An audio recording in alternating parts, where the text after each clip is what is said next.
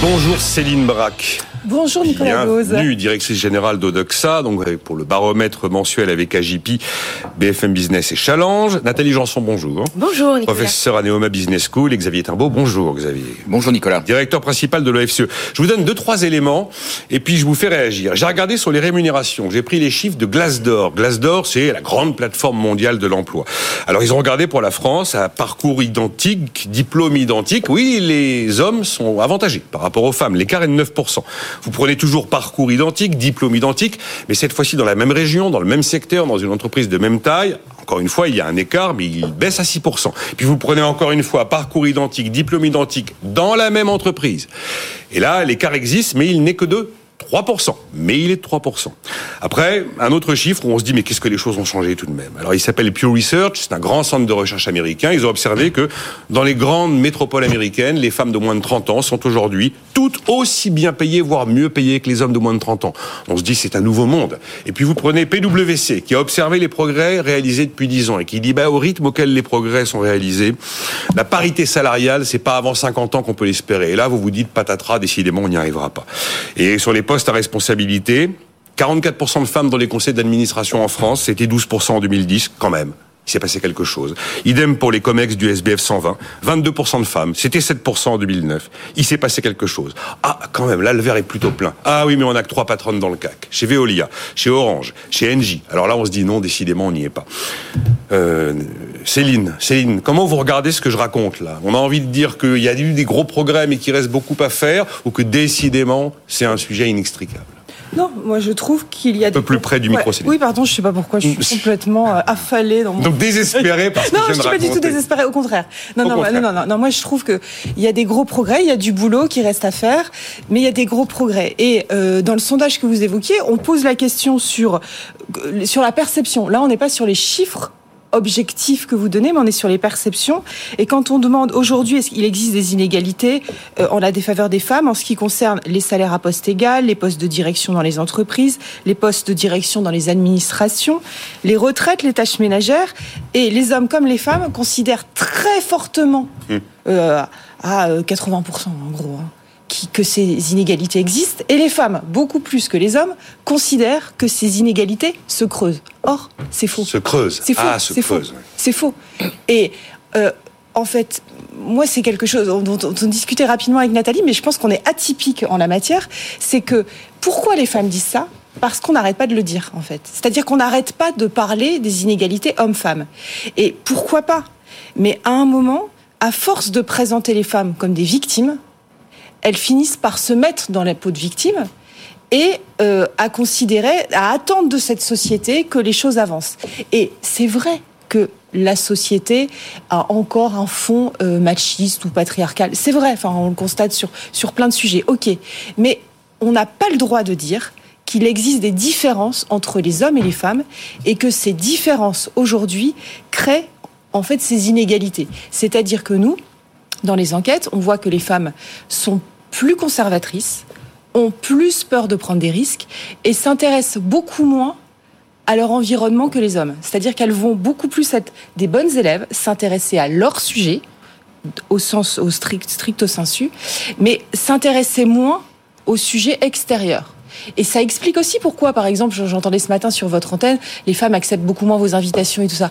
Euh, on dit ah, parce qu'elles se sentent moins, bah, elles se sentent moins, mais elles sont moins informées sur un tas de sujets. Donc à un moment, et puis par ailleurs, elles s'intéressent beaucoup plus à l'éducation des enfants, euh, au sens un peu large. Elles vont se, vous allez des délégués de classe, il y a que des femmes. Vous allez à des réunions de parents, euh, vous voyez que deux trois bonhommes. Enfin, je veux dire, et donc à un moment, soit on assume ça, soit on se dit bon bah les filles, ok, mais il y a un effort à faire, et on change aussi les choses. Donc voilà, je nie pas les attention hein, parce que je veux pas ah dire euh, il y a que ça, etc. La fille privilégiée qui non, je veux pas. Euh, mais mais mais il y a ça, ça existe et il faut en avoir conscience pour que les choses éventuellement évoluent.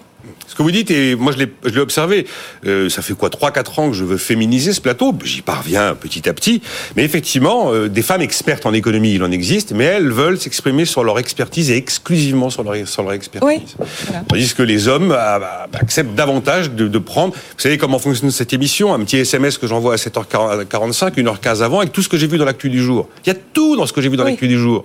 Il peut y avoir de, du social, de l'écho, de l'entreprise. Oui, arriver 1h15 après et essayer d'avoir un avis éclairé sur presque tous les sujets, c'est un exercice qui est un peu casse-gueule. C'est-à-dire qu'il faut avoir des connaissances et il faut aussi avoir un peu la peur du risque, c'est-à-dire de, de dire éventuellement un truc qui sera pas passionnant, qui révolutionnera pas l'économie, mais et donc les hommes vont être plus capables de sortir de leur sujet parce qu'ils ont plus de connaissances en vrai, mais aussi parce qu'ils ont moins peur de prendre le risque. Ça vous inspire quoi ce que dit euh, Céline Braque, ce qui est assez inattendu quand même comme point de vue. Euh, euh, Nathalie Janson, je ferai réagir après Xavier, il me dira ce qu'il en pense. Il me dira comment il vit sur mon, mon SMS de 7h45 qu'il reçoit régulièrement. alors effectivement, sans doute que je suis aussi atypique sur ce point de vue mais c'est vrai que à travers euh, même euh, bah mon expérience euh, auprès des étudiants et des étudiantes, et puis voilà, de par mes expériences personnelles, on s'aperçoit bien qu'on a des différences de comportement, voilà, et de choix, et notamment au niveau de l'école, c'est un, sujet qui m'intéresse beaucoup. On voit bien que depuis quand on a enlevé l'obligation des maths, les, jeunes filles ont, été les premières en fait à abandonner. Donc effectivement, bah après, c'est pas très surprenant si on retrouve dans des métiers d'ingénierie ou de technologie surtout des hommes, chez les développeurs. Donc, euh, il n'y a pas très longtemps, effectivement, je suis passée au NFT Days où il y avait certaines, euh, il y avait une grande représentation masculine et certaines femmes qui étaient effectivement plutôt dans le secteur de la mode avec tout ce qui est NFT lié euh, à la mode. Mais il faut pas s'en étonner puisque de toute façon, on va retrouver dans les études supérieures une espèce de séparation entre effectivement toujours là, malgré les progrès, parce que je, on, on peut pas nier qu'en fait tout est ouvert. Enfin, je veux dire, on est, on a été, les jeunes filles d'aujourd'hui sont, sont élevées par des parents qui sont quand même beaucoup plus ouverts que que nos parents et nos grands-parents en matière de de, de monde possible qu'elles peuvent embrasser.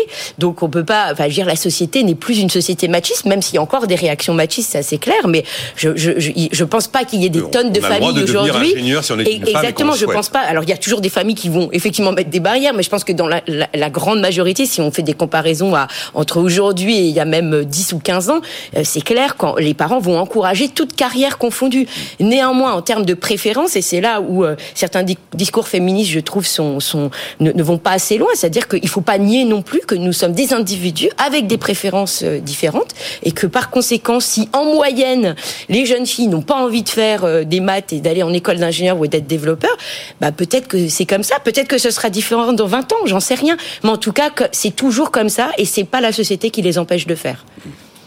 Xavier, avant que je revienne sur euh, euh, des points un peu plus précis sur les différences de salaire, à carrière, diplôme, tout ça identique, ou encore l'accès aux postes à responsabilité, qui sont là des sujets qu'on essaye de traiter avec des réglementations, des normes comme la loi Copé-Zimmermann. Qu'est-ce que vous inspire ce que vous venez d'entendre? Bah, Je vais prendre un peu le contrepoint. Euh, je, je, pense qu'on peut dire que ce sujet, le sujet de l'égalité femmes-hommes, il est sur la table aujourd'hui. Donc on en parle et probablement on a fait beaucoup de progrès. Je pense euh, sur ces questions. Il y a qu'à voir que hommes et femmes dans le sondage sont tous d'accord majoritairement pour dire à peu près les mêmes choses. Au moins sur le plan des, des principes. Euh, après, il faut quand même regarder, essayer de, de quantifier tout ça et, puis aussi d'accepter la complexité du sujet. On peut pas ramener ça à des préférences en fait euh, qui seraient celles des filles et des garçons. Je vais vous donner un exemple qui m'a beaucoup frappé et qui est assez passionnant. Euh, et je vous invite, bon ça c'est un peu le, le le SMS de 7h45. Euh, mais euh, je vous invite à regarder euh, le travail qui a été fait par l'IPP, l'Institut des politiques publiques. Ils ont un, ils ont un, ils ont fait un petit site enfin un petit site, ils ont fait un site euh, sur ces questions euh, égalité femmes-hommes avec des informations très intéressantes et euh, une présentation aussi qui est qui est assez étonnante. Alors déjà le premier point, c'est il y a trois ou quatre niveaux qui font de l'inégalité salariale entre les femmes et les hommes. Il y a celui auquel on peut penser et, et qu'on peut penser comme étant le plus injuste, mais en fait pas forcément, qui est à diplôme égal, à travail égal dans la même entreprise, il y a une différence de salaire qui est, vous avez dit 9%. À 9% et 3% pour vraiment si on est dans la même boîte, d'après ce que j'ai lu sur les chiffres de glace d'or. Voilà. Mais si on regarde euh, en France, globalement, sur, sur tous les salariés. C'est du 9%, oui. C'est plutôt 12% en fait. Plutôt 12%. Bon.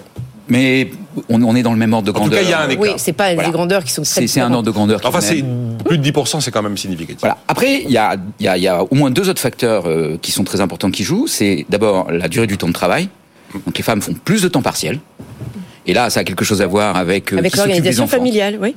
Et euh, pour le coup, euh, dans, dans, dans les préférences et dans le fonctionnement de la société, la question de qui s'occupe des enfants, c'est un peu rapide de dire bah, les femmes préfèrent s'occuper des enfants et travailler. Ah, honnêtement, mais, vous êtes- euh, vous êtes déjà allé au centre- pas oui. ce qu'on raconte Ah oui. aussi, parce que là, c'est vrai que Les, les sorties mais- d'école, elles sont quand c'est même nous très masculinisées. des hein. gros machistes. Non, non, non, mais un, un des enjeux. On vous a pas entendu, Céline, parce que là, il y avait trop de gens qui parlaient, mais, mais euh, conservez la remarque. Oui, voilà. oui, mais on va discuter. Mais un des enjeux des politiques publiques, c'est justement de viser à un équilibrage dans les tâches domestiques et en particulier dans s'occuper des enfants. Il n'y a pas que s'occuper des enfants, il y a aussi s'occuper des parents. C'est un enjeu de politique publique, vous dites? Ben oui, c'est un enjeu de politique publique. Par exemple, le, le, le, ben oui, Oui. bien sûr, le congé maternité. Oui, oui, oui, oui. Mais Il peut être partagé. Il y a des pays où il est partagé. Oui, non, c'est vrai qu'il y a des Euh, la. France est loin d'être le pays le plus en avance. L'Espagne, le Portugal euh, ont des, des systèmes. Les pays du- de- de- d'Europe du Nord ont des systèmes dans lesquels les pères doivent prendre un congé euh, paternité parentale et s'occuper des enfants. Et ça, ça a un impact sur le partage des tâches. Et quand vous le faites à la naissance de l'enfant, eh ben ça perdure. C'est-à-dire que vous voyez ensuite plus de bonhommes dans les conseils de classe euh, et, comme délégués de parents. Voilà, et ça passe aussi par ce genre de choses. Et pourquoi ça, pourquoi c'est des politiques publiques? Bah parce que il faut pouvoir donner un argument à l'homme dans son entreprise pour dire bah oui, moi je prends un congé euh, parental. Ouais, Quand il est ouais. obligatoire, il le prend. Quand il n'est pas obligatoire, son patron lui dit c'est pas un truc de bonhomme ça. Voilà, et c'est comme ça qu'on peut changer. Et c'est pas des préférences, hein. Voilà, ça c'est un, un premier point. Le deuxième point euh, dans les différences, c'est le, choix du type de profession et de secteur. Donc, euh, vous avez parlé des, filles qui font moins de mathématiques depuis que on met plus les mathématiques obligatoires. Ah, voilà, mais ça c'est un autre exemple de, politique publique. Si on met les mathématiques obligatoires, il y aura plus de filles qui font des mathématiques. Est-ce qu'il faut laisser le choix de faire des Ah. mathématiques ou pas Alors là, ben, on en vient sur Bah non, C'est un sujet sur lequel j'allais. Si on laisse le choix, il y a moins de Non, mais j'allais glisser sur le sujet du fait de savoir Un- le rôle des politiques publiques. moi. Un autre exemple Oui. qui est, euh, mais alors extraordinaire. Quand dans une classe de terminale, vous faites venir une femme qui explique ce qu'on peut faire quand on est une femme et qu'on fait des mathématiques ou de la science, ou de la physique, le nombre de filles dans cette classe de terminale qui choisit d'aller en classe préparatoire augmente de 30%. Juste avec la visite d'une femme qui vient expliquer qu'une femme peut faire des mathématiques. Bien sûr. Alors, me dites pas que c'est une histoire de préférence. Parce que ces préférences, elles sont extrêmement malléables. Et donc, il y a un vrai, il y a une vraie question de, de traiter ces sujets-là euh, à leurs racines. Euh, on peut, on peut tous dire, mais on n'est pas machiste, on refuse le patriarcat, euh, on a fait d'énormes progrès, euh, on, on est irréprochable sur tout ça, et continuer à avoir dans l'organisation de notre société tout un tas de petites choses qui, cumulées, conduisent à ce que ben, à ce que la différence de rémunération, compte tenu de tous ces éléments-là, mais qui sont pas des histoires de choix personnels, c'est-à-dire le temps de travail, le choix du secteur et la moindre rémunération à diplôme et fonction égale, tout ça, ça conduit quand même à 25% de rémunération en moins pour les femmes. Euh, Mais, euh, euh, nous, alors, nous, je- nous, on était juste en Ré- réaction, Céline Braque. J'ai plein de- plein de sinon, SMS, ça voilà, de sinon, on a l'impression qu'on est des espèces de caricatures de, de, de femmes conservatrices.